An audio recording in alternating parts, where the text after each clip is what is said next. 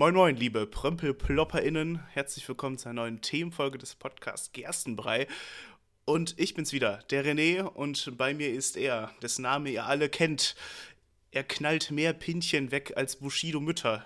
Er ist Kevin der Schreckliche. Hallo.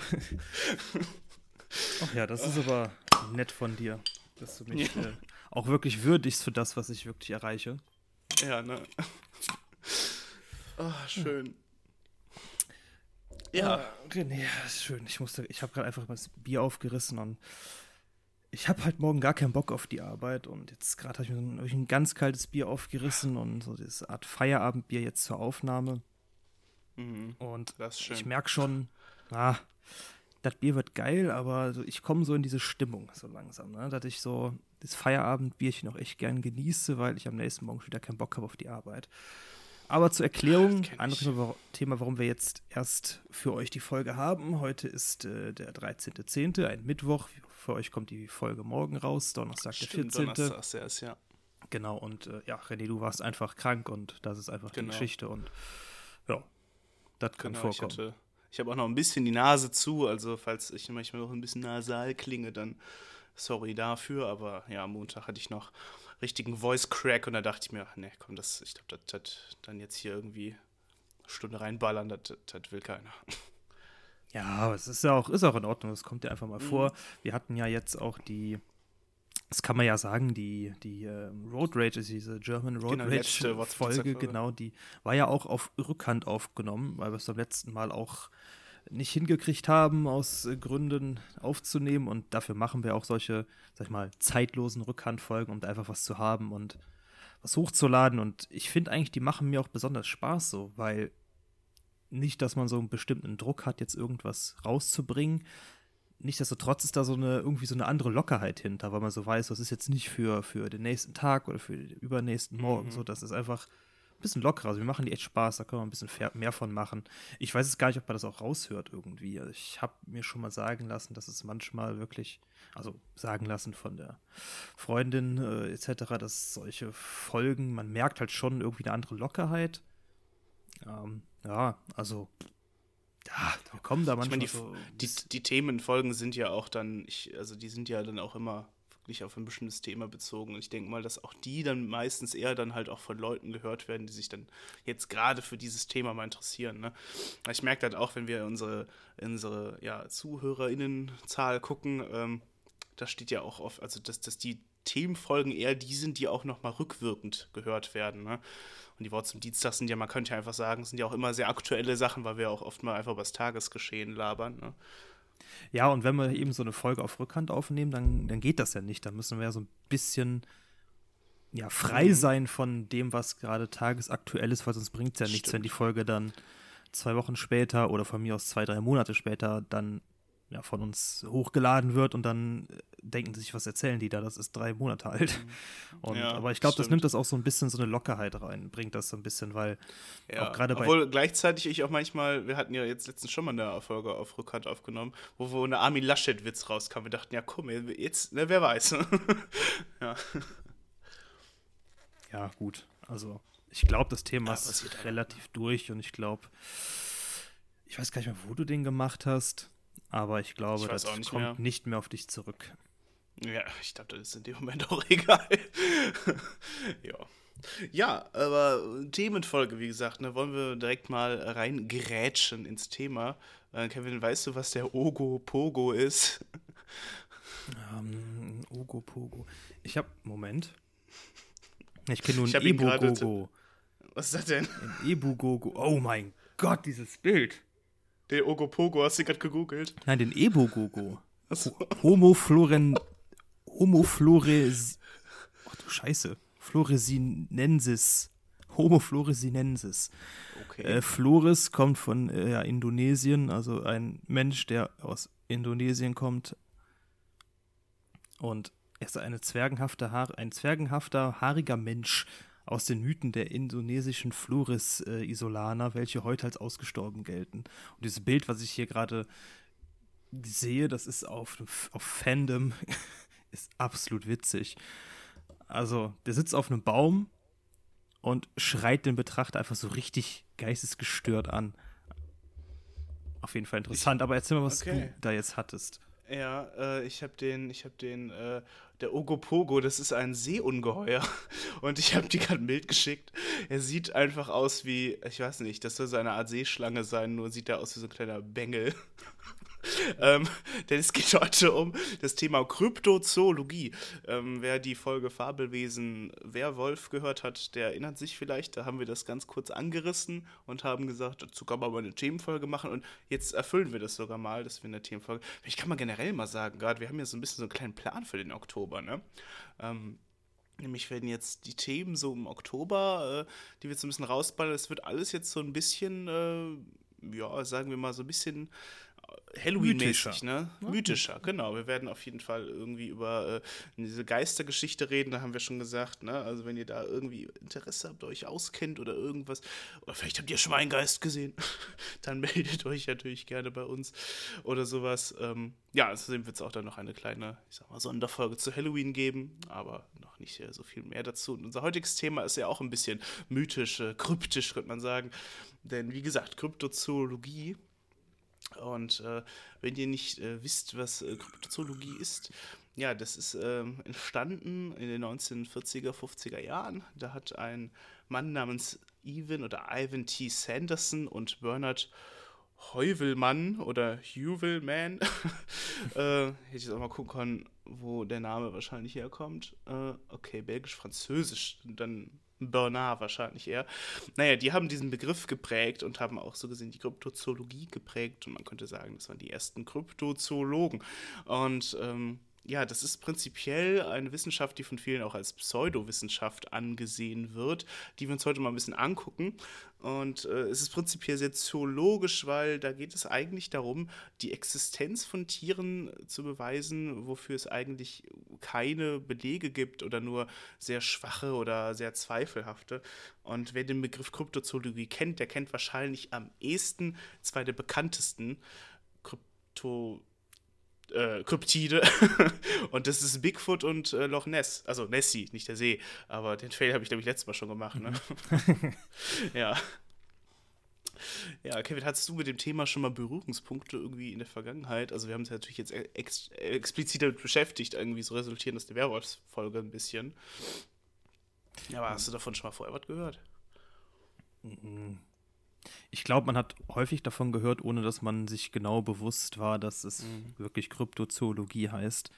Weil ich glaube, allein, wenn man jetzt, ja, dieses, diese, wir haben ja schon jetzt angekündigt, dass wir im Oktober zu diesem, ja, etwas mythischere Themen nehmen wollen. Wir haben über den Werwolf gesprochen und allein auch die Wesen, die an Halloween auftauchen, das ist ja auch irgendwo eine Form von, ja, Wesen, die ja, vielleicht so nicht existieren oder existiert haben. Oder mhm. zum Beispiel die Hexe zum Beispiel ist auch im Grunde, ja. Grunde eigentlich, äh, na, es ist ein Mensch, meistens ja. eine Frau eigentlich, die. Ho Homiolo Homi Hominologie, da komme ich gleich noch drauf. genau, oder eben der Werwolf oder mhm. was weiß ich, zum Beispiel irgendwelche Trolle, Gnome, was weiß ich.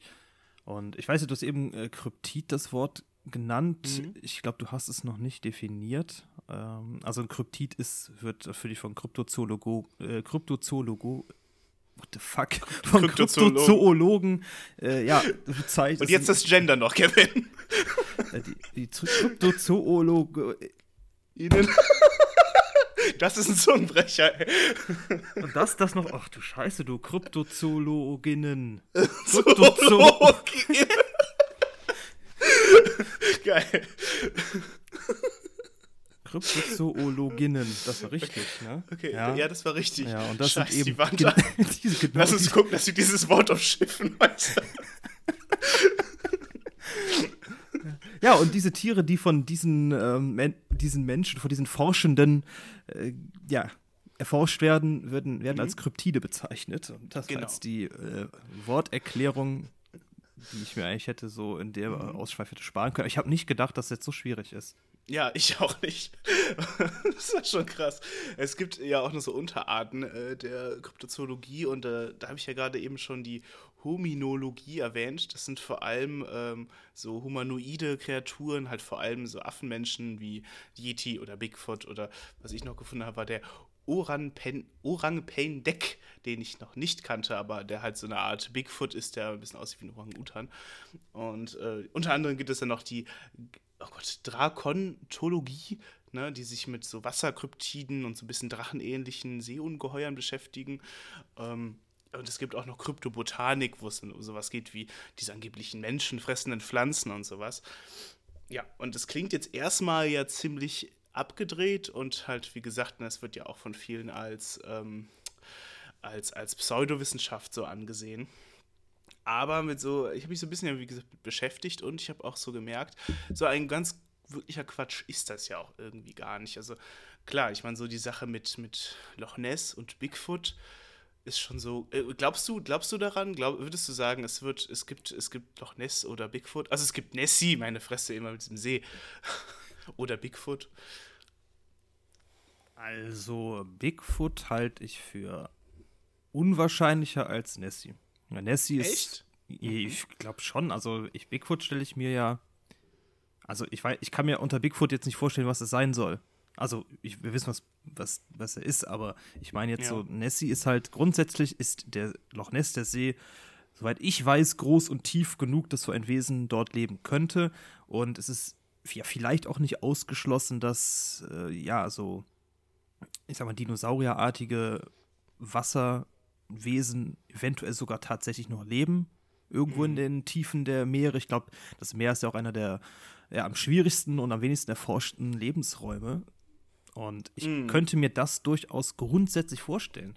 Äh, ich weiß jetzt nicht, ob das der Wahrheit entspricht.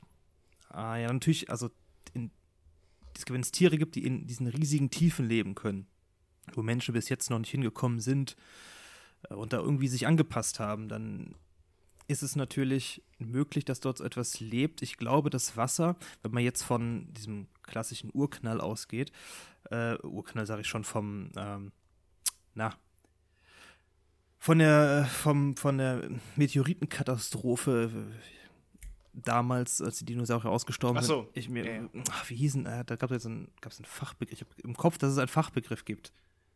Ah, ich habe ihn vergessen. Äh, bestimmt, ich habe ihn jetzt aber auch nicht im Kopf. Egal. Und dass natürlich dadurch auch durch die riesigen Aufwirbelungen quasi auch quasi die, ja, die Sonne halt verdunkelt wurde und naja, das Wasser viel länger braucht, um abzukühlen als das Land, gerade in Hö ganz großen Tiefen und dass dort Wesen quasi länger überleben konnten, weil es dort länger ja eine gewisse Temperatur hatte, die na, dazu da war, dass man besser überleben konnte oder dass sich die Tiere besser daran anpassen konnten, weil es eben viel langsamer ging. Deshalb ist es vielleicht gar nicht so unwahrscheinlich, dass in großen Meerestiefen Wesen noch leben, die wir nicht kennen, natürlich, mhm. und uns vielleicht auch nicht vorstellen können. Äh, natürlich ist jetzt Loch Ness was anderes als das, das Meer, ist klar. Na, nur ich ja. meine, nur grundsätzlich wäre das möglich, vielleicht. Na, nur, wie soll das Tier da reingekommen sein? Das halte ich für eher schwierig. Bei Bigfoot denke ich mir, ja gut, okay, das ist wirklich ein ja, das halte ich für relativ unwahrscheinlich. Also keine Ahnung, das, ich weiß nicht, was das, was das sein soll. Weißt du, das andere ist vielleicht äh, ein Dinosaurier-Nachfahre und was soll Bigfoot sein? Keine Ahnung. Hat sich ein Gorilla ja. mit irgendeinem Menschen gepaart? Weiß ich nicht. ja, klingt jetzt nicht so einfühlsam. Äh, also ja, äh, oder halt generell, ja, so Menschenaffen oder so, aber dafür wird er ja mal als sehr groß beschrieben, ne? Die ähm, Größe macht ja. es auch, was ich halt genau. für so unwahrscheinlich halte. Mir fällt nämlich gerade auch ein mega bekanntes äh, Kryptid ein, das auch so eigentlich jeder kennt, aber wahrscheinlich eher so aus, aus Geschichten. Und zwar ist halt dieser klassische Riesenkraken, ne? so Flucht der Karibik mäßig. Das ist ja auch ein Kryptid in dem Sinne. Es gibt ja keine richtige ja, keinen richtigen Beleg dafür. Es gibt ja immer irgendwelche Sichtungen, die sich schon seit dem 12. Jahrhundert oder irgendwie sowas durchziehen, dass es irgendwie so einen Riesenkraken geben soll. Aber, ähm, aber das ist ja auch dann so eine Sache, wo ich mir denke, das ist ja überhaupt nicht unwahrscheinlich, dass es so in diesen Tiefen der Meere wirklich so einen riesigen Kraken gibt oder so, ne? Also ähm, vor allem ja, vor, vor, allem generell diese, so, weiß ich nicht, was, was wohl unten im Marianengraben alles rumkreucht, wenn da überhaupt noch irgendwas leben kann. Aber das ist ja schon krass. Und du sprichst aber gerade auch was mega Interessantes an, was ich ansprechen wollte, nämlich den Lazarus-Effekt. Äh, das ist nämlich etwas, worauf viele Scheiße Kryptozoologinnen ähm, in dem Sinne hoffen. Und das ist eigentlich eine ganz interessante Geschichte. Nämlich wollen, suchen die nach Tieren, die oder ähm, ja, schauen nach Arten, es schauen sich nach Arten um, bei denen man glaubt, dass die ausgestorben sind. Da, wo man denkt, ja, okay, keine Ahnung, die gibt es nicht mehr. Da gibt es natürlich die, die versuchen, Dinosaurier irgendwie ähm, wieder zu entdecken. Und der und Nessie ist ja eigentlich so ein Ableger vom, ich glaube, Plesiosaurus heißt der, ne? Ja, genau. Dieser, dieser, dieser, der sieht aus wie ein Brachiosaurus, nur als Wasser, Ne? Tier könnt ihr mal googeln, kennt ihr bestimmt. Lange aus Hals. Dino-Büchern oder so, ne? Genau, langer Hals und ja, ziemlich fett. Und äh, ja, ähm, aber unter anderem auch nach Tieren, die jetzt zum Beispiel äh, noch nicht so lange, noch nicht so lange richtig ausgestorben sind, wie zum Beispiel, kennst du den Beutelwolf? Das ist, glaube ich, das eines der Tiere, die so, ähm, ich glaube, wann ist der ausgestorben? 1936, habe ich gerade nochmal nachgeguckt, ehrlich gesagt, mhm. ähm, starb der auch. Das, das letzte Exemplar im Zoo, das ist so, der sieht auch übel mythisch aus. Das ist so ein, ja, ein Wolf, der sieht aus, also der sieht aus wie eine Mischung aus einem Wolf und einem Tiger. Der hat halt so hinten so, das sieht aus wie der Hinterteil eines Tigers und der Vorteil des Wolfes. Das mhm. Tier gab es wirklich, da gibt es auch noch Schwarz-Weiß-Fotos von. Ist halt, äh, ist halt damals ausgestorben oder weiß ich nicht, zum Beispiel sich, wird nach den Überresten oder also nach Überlebenden von Dodos oder sowas gesucht. Ähm, ja, obwohl ich glaube, das ist echt so dieser Dodo, ne, dieses Tier, ich glaube, das kann doch einfach nicht überleben, ey.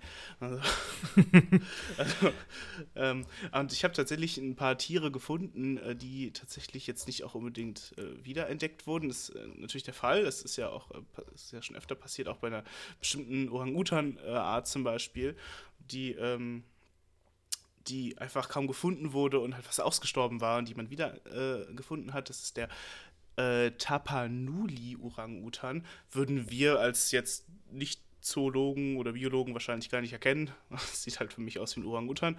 Ähm, aber unter anderem wurden halt wirklich viele Tierarten dann noch richtig entdeckt. Zum Beispiel gibt, äh, wurde eine ziemlich gigantische Biene entdeckt, eine Riesenbiene äh, und dann ein mega interessant aussehende Ratte, die laotische Felsenratte. Also das sieht aus wie so eine kleine Ratte mit so einem ich will nicht sagen Schnabel, ja schon so ein, also so, so, nee, so ein Rüssel. Echt mega interessant und natürlich super viele, viele Fische und unter anderem auch der, ich kannte ihn auch nicht, der Omura-Wal. Der wurde nämlich erst 2003 auch richtig entdeckt. Also ähm, hätte man sich nicht gedacht, dass ein riesiger, fetter Wal übersehen wurde. Aber ja, ist der Fall. Und ähm, das ist halt auch so ein Fall von ja, Kryptozoologie, die da halt auch wirklich ganz cool ist, weil das ja wirklich dann Biologinnen sind, die sich ja dann auf die Suche machen nach solchen Arten und halt auch zum Beispiel versuchen, bestimmte Arten irgendwie äh, ja richtig, richtig zu entdecken oder halt auch in der Hoffnung, dass halt ausgestorbene Arten wieder da sind. Ähm, ja, und halt, was wir gerade schon gesagt haben, ja, mit diesen, ich sag mal, Verwechslungsgefahren, ne, wie das mit, mit, mit, äh, mit, mit Nessie oder mit Bigfoot, der vielleicht ein Orang-Utan ist, gibt es ja zum Beispiel auch den, jetzt, jetzt wird's heftig, Acanthosaura pu puketensis. Ja, das ist ein, so eine Art Echse und der sieht halt einfach wirklich aus wie so ein kleiner Drache. Der hat auch so Hörner und so eine Scheiße. Also mega, mega krass, mega interessant eigentlich. Also es ist halt, wie gesagt, ich, nicht, nicht immer irgendwie, ja, äh, irgendwas mega Seltsames oder so. Obwohl natürlich viele dieser Kryptozoologinnen halt nach so, ja, ich glaube, nach schon so außergewöhnlichen Wesen irgendwie suchen. Und ja, ich glaube, gut, die würden natürlich ausrasten, wenn die Nessie finden würden. Aber ich habe auch mal gelesen, oder das habe ich zumindest mal wie Nachrichten gehört, dass sogar mal dann Loch Ness, also der See, so komplett durchsucht wurde und so. Und dann gab es irgendwie Thesen, dass es möglicherweise so unter Wasser, äh, also unter der Erde noch so Wasserabweichungen ging oder so, wo die sich dann verstecken würde und so. Also richtig abgefuckt. Es gibt ja eine richtige Fanbase hinter diesen äh, Kryptiden, also vor allem halt hinter den bekannten Bigfoot, Yeti oder halt äh, Nessie oder so, ne, wo die ja die Leute richtig, richtig hart abfeiern und halt auf diese Tiere voll stehen und irgendwie mit aller Kraft versuchen, das ähm, ja, irgendwie daran, ich sag mal, zu glauben. Und ich habe mal einen Podcast gehört über, ähm, über Nessie und so und über diese Hintergründe und wo kam das her und sowas. Und ähm, da war auch eine dabei, die von die diese Ness, so Nessie-Fan war. Es waren wie so drei Leute, eine neutrale Person, eine, die voll dagegen war und eine, die voll dafür war. Und diese Person, die halt total dagegen war und sagte so, nein, guck mal, das, das wurde alles durchgeschaut und das kann nicht sein, wie soll das ein großes Tier sein? Und dann äh, fing die an zu argumentieren mit, ja, ich, ich glaube halt, dass Nessie Zeit reisen kann. Und da habe ich mir gedacht, okay, das ist der Punkt, wo ich diesen Podcast ausgemacht habe. Ja, da muss man halt unterscheiden. Ja, also, auf jeden Fall. Du hast ja eben schon jetzt viele Beispiele genannt. Mhm. Und ich habe gelesen, dass, ja, ja, dass Kryptozoologie irgendwo zwischen Zoologie und Ethnologie steht, also sprich mhm. Zoologie, die sich darum bemüht, auf naturwissenschaftliche Weise herauszufinden, ob zum Beispiel ein reales Tier hinter einer Legende steckt.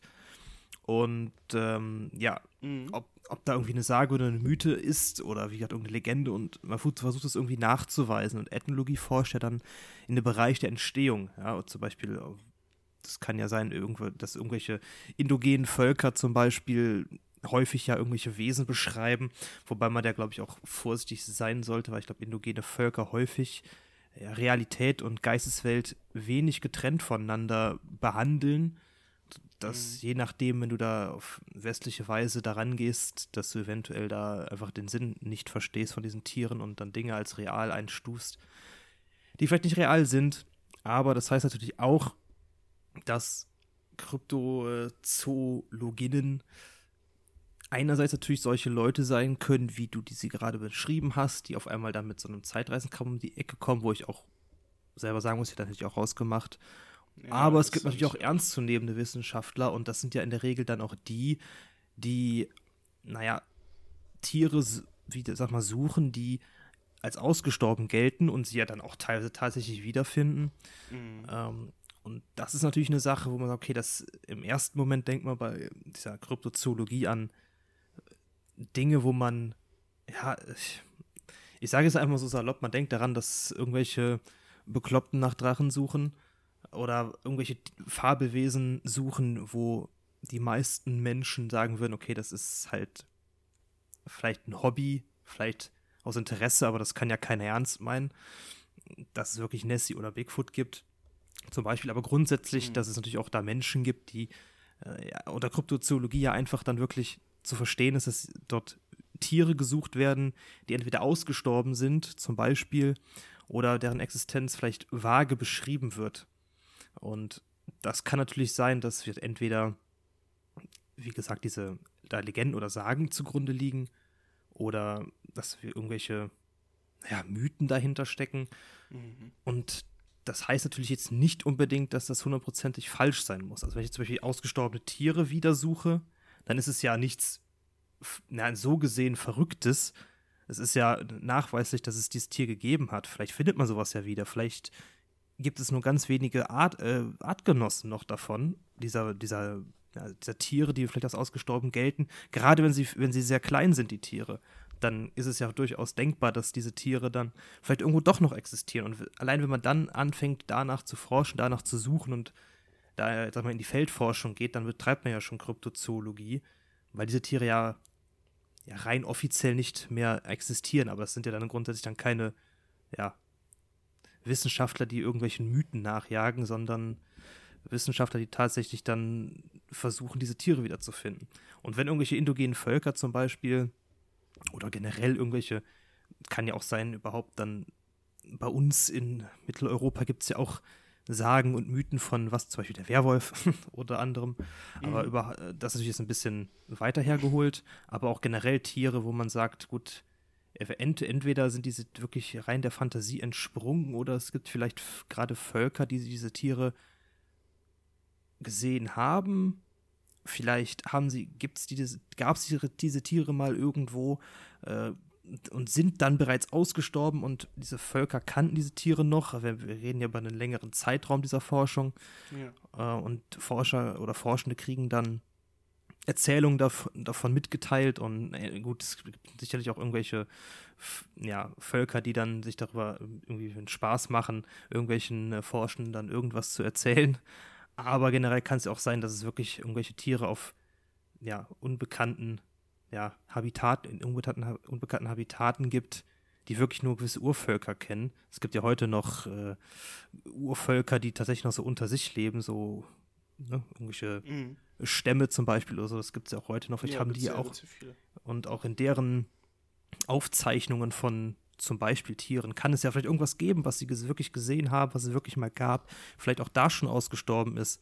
Und bevor überhaupt irgendein Forschender hinkam diese Tiere zu entdecken, waren sie schon ausgestorben und kriegen das dann erzählt. Das heißt ja nicht, dass diese Tiere nie existiert haben, aber dann suchen mhm. sie nach einem Tier, das vielleicht mal existiert hat.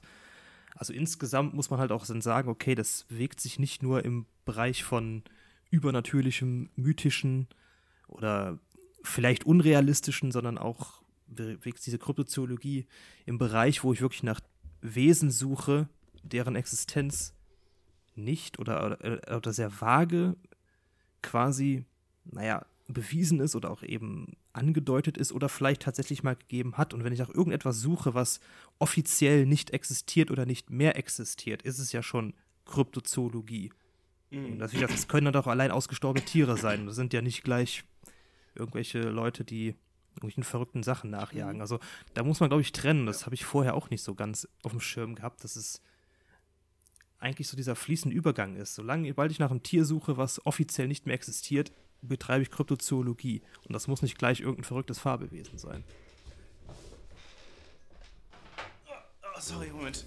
Ich habe jetzt gerade noch schnell ein Bierchen geholt.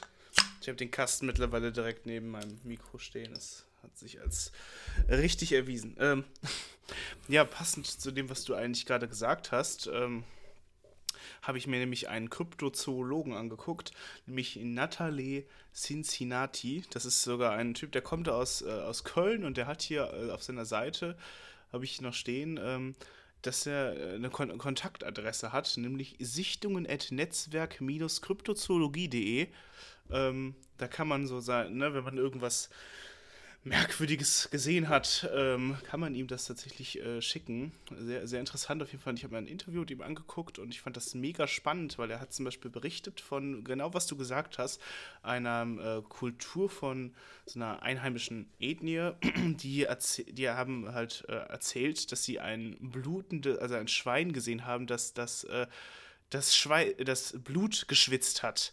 Und ja, dann haben die halt ein bisschen nachgeforscht, da so ein paar Biologen, Biologinnen, und haben halt gedacht, okay, das kann weder ein Schwein noch ein äh, Nilpferd oder irgend sowas gewesen sein. Das passt einfach gar nicht. Bis die dann ein ähm, Zwergflusspferd entdeckt haben, das die sehr seltsame Angewohnheit hatte, tatsächlich äh, Blut zu schwitzen, wenn sie nicht lange genug mehr im Wasser waren als irgendein merkwürdiger biologischer Abwehrmechanismus. Halt auch total irre. Und äh, der hat zum Beispiel auch, also jetzt dieser Natalie Cinci, äh, Cincinnati äh, hat viel im Niederrhein geforscht und äh, da auch hat er auch einen äh, ja, Augenzeugenbericht einer, einer Frau bekommen, äh, einer sogenannten ABC, eine Alien Big Cat. Das sind äh, Groß, also so Großkatzen, die irgendwie merkwürdig aussehen und irgendwie den Kryptiden zugeordnet werden und halt nicht irgendwie ins ähm, in den Bereich irgendwie passen, wo sie leben. Und äh, ja, da hat er ganz gut beschrieben, dass, äh, dass das sogenannte Out-of-Place-Sichtungen sind. Und das ist auch ein Bereich, den sich KryptozoologInnen äh, widmen. Und ähm, dass bei diesen ABCs sind, äh, sind einfach meistens Großkatzen, äh, zum Beispiel ein Puma oder sowas, der sich aus irgendeinem merkwürdigen Grund in einer in, ja, an einem Ort angesiedelt hat, was jetzt eigentlich nicht so sein Ökosystem ist, aber irgendwie geschafft hat, sich da anzupassen.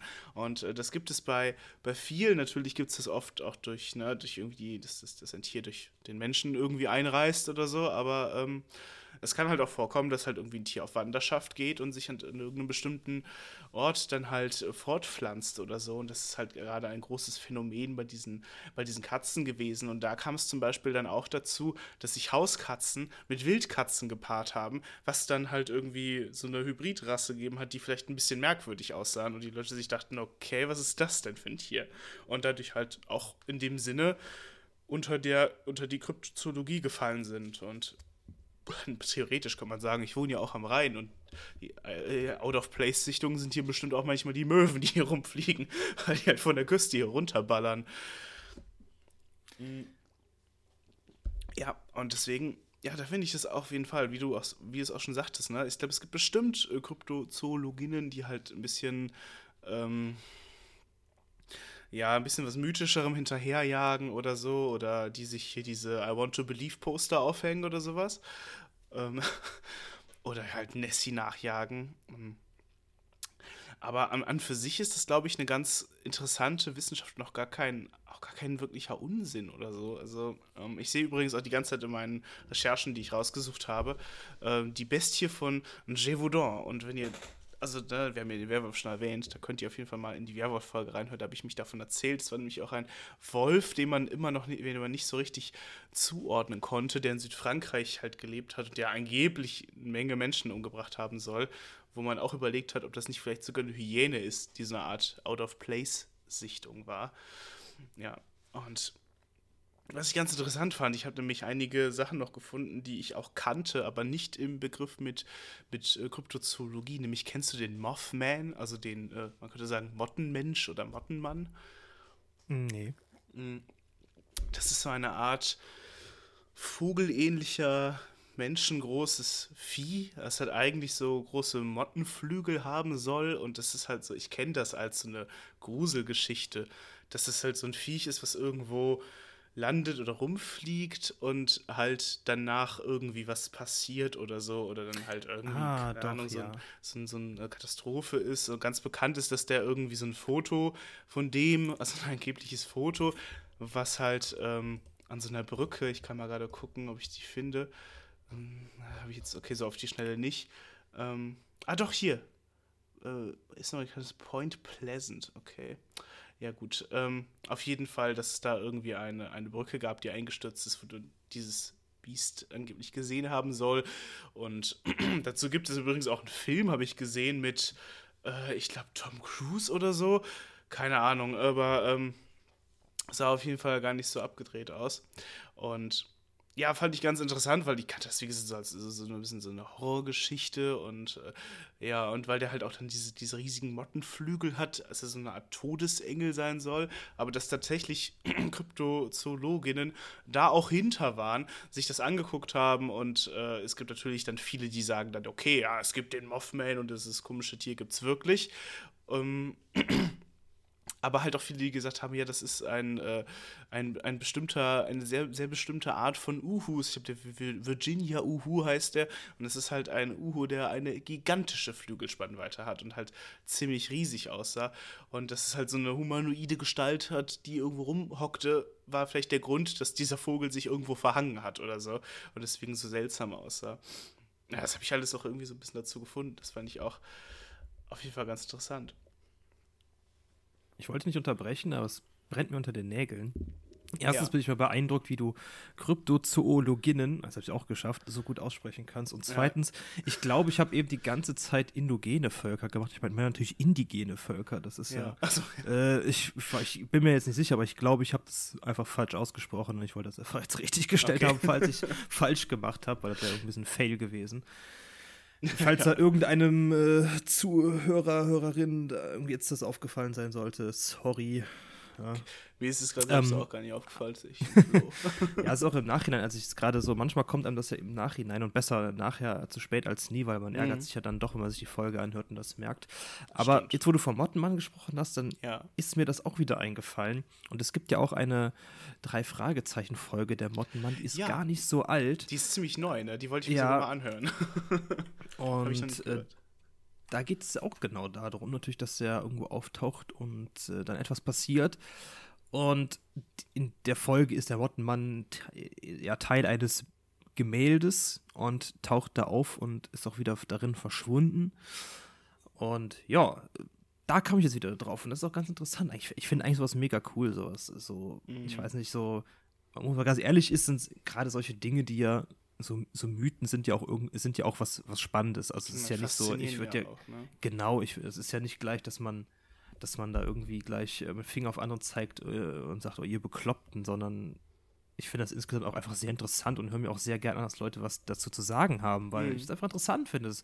Ich meine, es tut ja niemandem weh, wenn so etwas tatsächlich wahr wäre. Also was heißt, es tut niemandem weh, wenn wir jetzt von der Brücke reden, na gut, aber grundsätzlich. Ja gut, also prinzipiell ist ja diese Hintergrundgeschichte von diesem Mothman dann ja eigentlich eine gute, auch wenn der ja, sehr gruselig ja, ne? aussieht ne? und so rote Augen hat. Eben, der warnt ja. Angeblich gibt es auch Sichtungen von, dass der durch Tschern vor Tschernobyl rumgeflogen sein soll oder sowas. Und ich habe dieses Foto gesehen und dachte mir, das ist ein fucking Vogel. Aber. Sorry, jetzt wollte ich dich unterbrechen. ja, nee, aber das ich weiß es gerade selber nicht, ich wollte den Faden mal wieder finden. Ja, okay, aber ich wollte es gerade einfach nur, ähm, nachdem alles, was wir so erzählt haben, vielleicht mal einen kleinen Bogen kriegen Richtung Ende der Folge, weil ich merke auch schon, dass du relativ äh, noch angeschlagen bist, wenn du so sprichst. Deshalb will ich dich auch nicht äh, ja. ein, bisschen, mich ein bisschen in Schutz nehmen und da zum eigenen ja, Fazit einschlagen, weil ich auch weiß, unser Fazit dauert meistens auch eine Zeit lang. Mhm. Und ich würde einfach sagen, ich finde das sehr interessant. Also ich freue mich auf jeden Fall auch auf die Folgen, die jetzt noch zukünftig im Oktober kommen werden, mhm. zu die so ähnlichen Themen.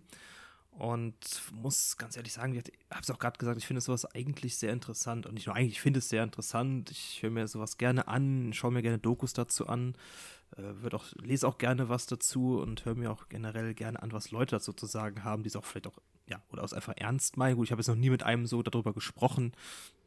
Ähm, der das jetzt wirklich so verfolgt und ernst meint. Hm, Würde es aber auch gerne nicht. machen. Ich weiß ja, nicht, wenn, wenn irgendwie in einer größeren Stadt in der Nähe mal, gibt es ja manchmal irgendwie solche Treffen oder sowas für solche Sachen. Ich denke mal so an dieses klassische äh, Flat Earthler Treffen, ne? ja, Flat Earthler all around the globe. ja. Und tja, da fände ich es gar nicht mal so interessant, sich sowas mal mal zu besuchen, mal anzuhören, mal anzugucken. So. Vielleicht steckt ja auch in eine, der einen oder anderen Sache ein Fünkchen Wahrheit dahinter. Äh, generell, man kennt es ja aus.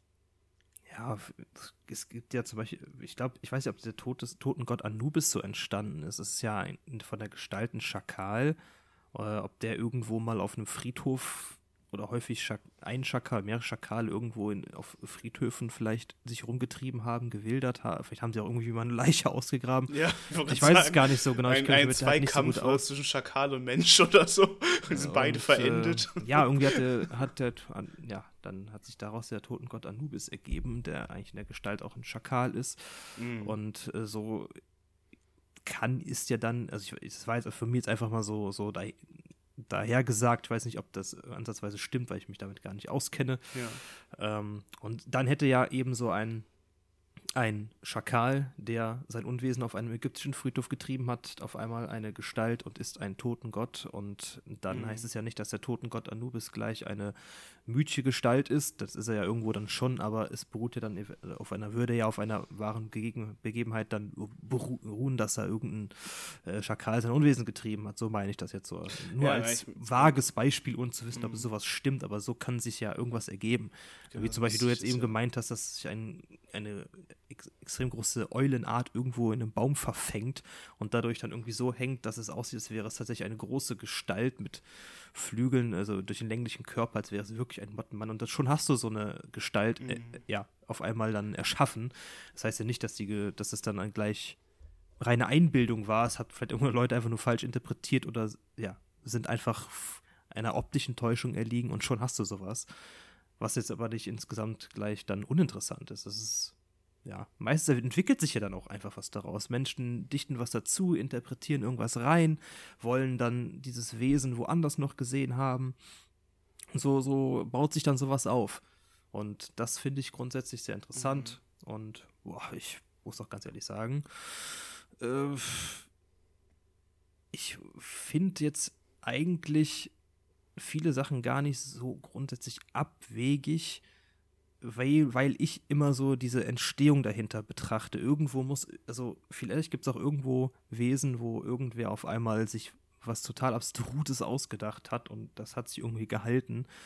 Aber bei den meisten Fällen denke ich, dass es irgendwo auch, naja, irgendwelche Ursprünge gibt, weshalb irgendetwas entstanden ist. Ja. Und deshalb denke ich, ist allein diese Ursprungsforschung an sich ja schon irgendwo was Interessantes in sich und deshalb würde ich es nicht gleich so als komplett bescheuert abstempeln, sondern fände es eher interessant, sich so ein bisschen damit zu beschäftigen, wenn man da Zeit und Lust zu hat. Und da ja, kommt man vielleicht auf irgendwelche spannenden äh, ja, Herkunftsbegründungen. Mhm. Gut, in den meisten Fällen, wenn man jetzt so von diesen Wesen ausgeht, dann und Leute, die daran glauben oder da wirklich hinterher sind, die gehen natürlich davon aus, dass dieses Wesen dann so existiert oder wollen deren oder dessen Existenz genau so, naja, dann beweisen und wollen gar nicht hören, dass es einen natürlichen Ursprung hat irgendwo. Ne, aber ich denke, in den meisten Fällen hat es das und das ist ja eigentlich schon ja, interessant an sich. Ja, das, was mir dazu auch gerade eingefallen ist, noch, auch noch ein Tier, was ich mal irgendwann gelesen habe mal, äh, ist nämlich dieser, der Hasenbock. Das ist ein Tier, das, äh, also so, so ein Hase, der halt so ein Geweih haben soll. Ich weiß nicht, ob du das schon irgendwie gesehen hast, aber eher so ein amerikanische, ein amerikanisches Fabeltier. Und äh, da, da gibt es auch einen richtige, richtigen Hintergrund, warum es da diese, diese Sichtung gibt. Nämlich, weil die so ein, ähm, so, so ein Virus, äh, so eine Viruserkrankung haben können, in denen die so einen hornartigen Tumor irgendwo im Kopf bekommen. Und das dann halt aussieht wie so Hörner. Also, das dann auch einen Hintergrund hat und dann halt auch, ja, zum Beispiel dann auch noch sogar ja irgendwie eine Krankheit äh, zu, zu entdecken dadurch sowas, ne? Ja, aber ich hatte auch noch mal so zum Abschluss von dem, äh, äh, von dem Natalie Guido Cincinnati, und ja, sein Zweitname ist wirklich Guido, denn er kommt immer noch aus dem Niederrhein.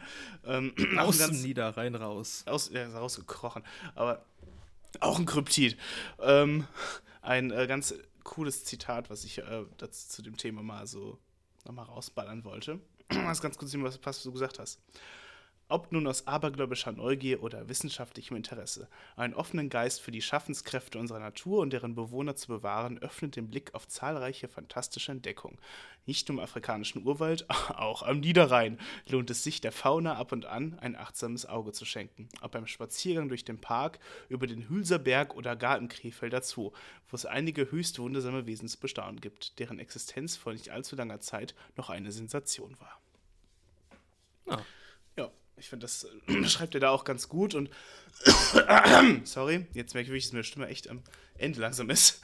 ähm, ja, und ich finde das, äh, find das echt ganz cool. Ich denke jetzt die ganze Zeit noch an diese Kryptobotanik, ne? Also ich meine, das Ganze gibt es ja auch nochmal mit Pflanzen und so. Äh, in ähnlicher, in ähnlicher Weise. Also prinzipiell eigentlich doch nur eine ganz coole Aussage von wegen, äh, man kann ja immer die Augen aufhalten. Es ist oft ja irgendwie, es steckt ja immer viel mehr dahinter, als man vielleicht glaubt. Ne? Das klingt jetzt wie das Ende von der X-Faktor-Folge.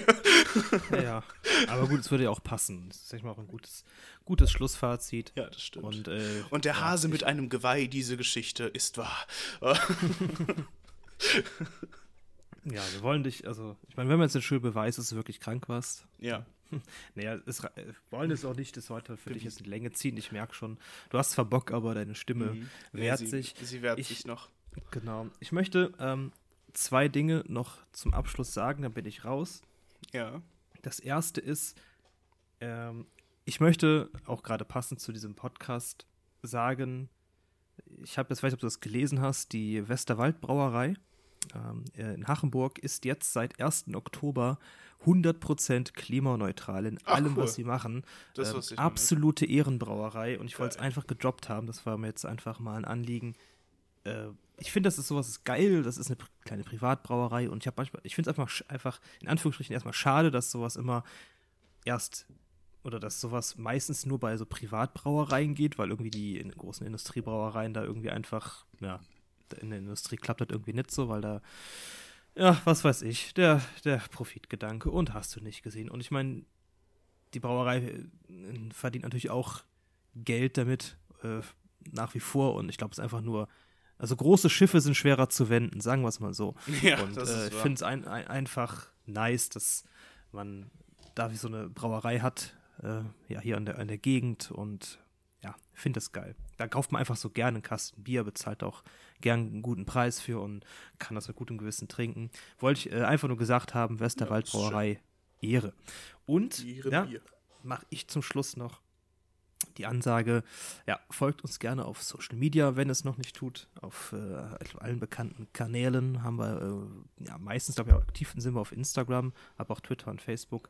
Und äh, wenn ihr irgendwelche Anliegen habt, Themenideen, Vorschläge, Anregungen oder auch einfach mit uns diskutieren wollt, wir haben irgendetwas gesagt, äh, wo ihr anderer Meinung seid wo ihr vielleicht irgendwas ergänzen wollt, wo wir vielleicht irgendwas Falsches erzählt haben, auch das kommt natürlich vor. Ja, Dann schreibt uns gerne über ja, Social Media, über Gerstenbrei-Mail, das ist gerstenbrei.gmail.com. Genau.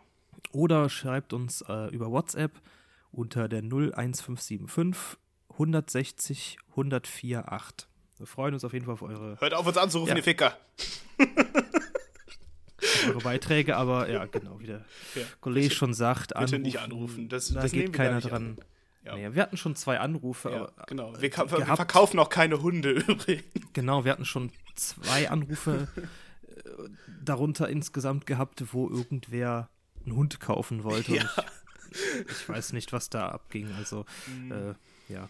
Ich weiß nicht, wahrscheinlich haben wir irgendeine äh, ziemlich, ich habe mal, ich wollte, habe die Person gefragt, wen sie erreichen wollte und hat mir irgendeinen Namen genannt. Und ich dachte, okay, die sagt jetzt, ja, hier Tierheim so oder so oder was. Und ist irgendein Tierheim eine ähnliche Handynummer wie wir oder so. Aber dem ist wohl nicht so. Äh, war einfach nur ein Zahlendreher. Aber wie gesagt, äh, immer schön per Mail, per genau. Textnachricht und ja. äh, oder Sprachnachricht, ne? Das geht ja auch. Jawohl. Die können wir eventuell noch einbinden. Genau, die können wir, wenn ihr wollt, auch immer gerne einbinden. Stimmt. Jo, ja. das war's von meiner Seite, René. Ja. Gut, du dumme Sau kurierst dich ordentlich aus. Ja, mache ich jetzt erstmal mit einem schönen Astra in der Hand. Aber Alkohol desinfiziert ja. Äh. Ja, dann äh, euch eine schöne Restwoche und ein schönes Wochenende, was jetzt, was jetzt nicht mehr weit ist. Und äh, wir hören uns nächste Woche wieder zur Wort zum Dienstag. Bis dann, macht's gut, ciao. Tschüss.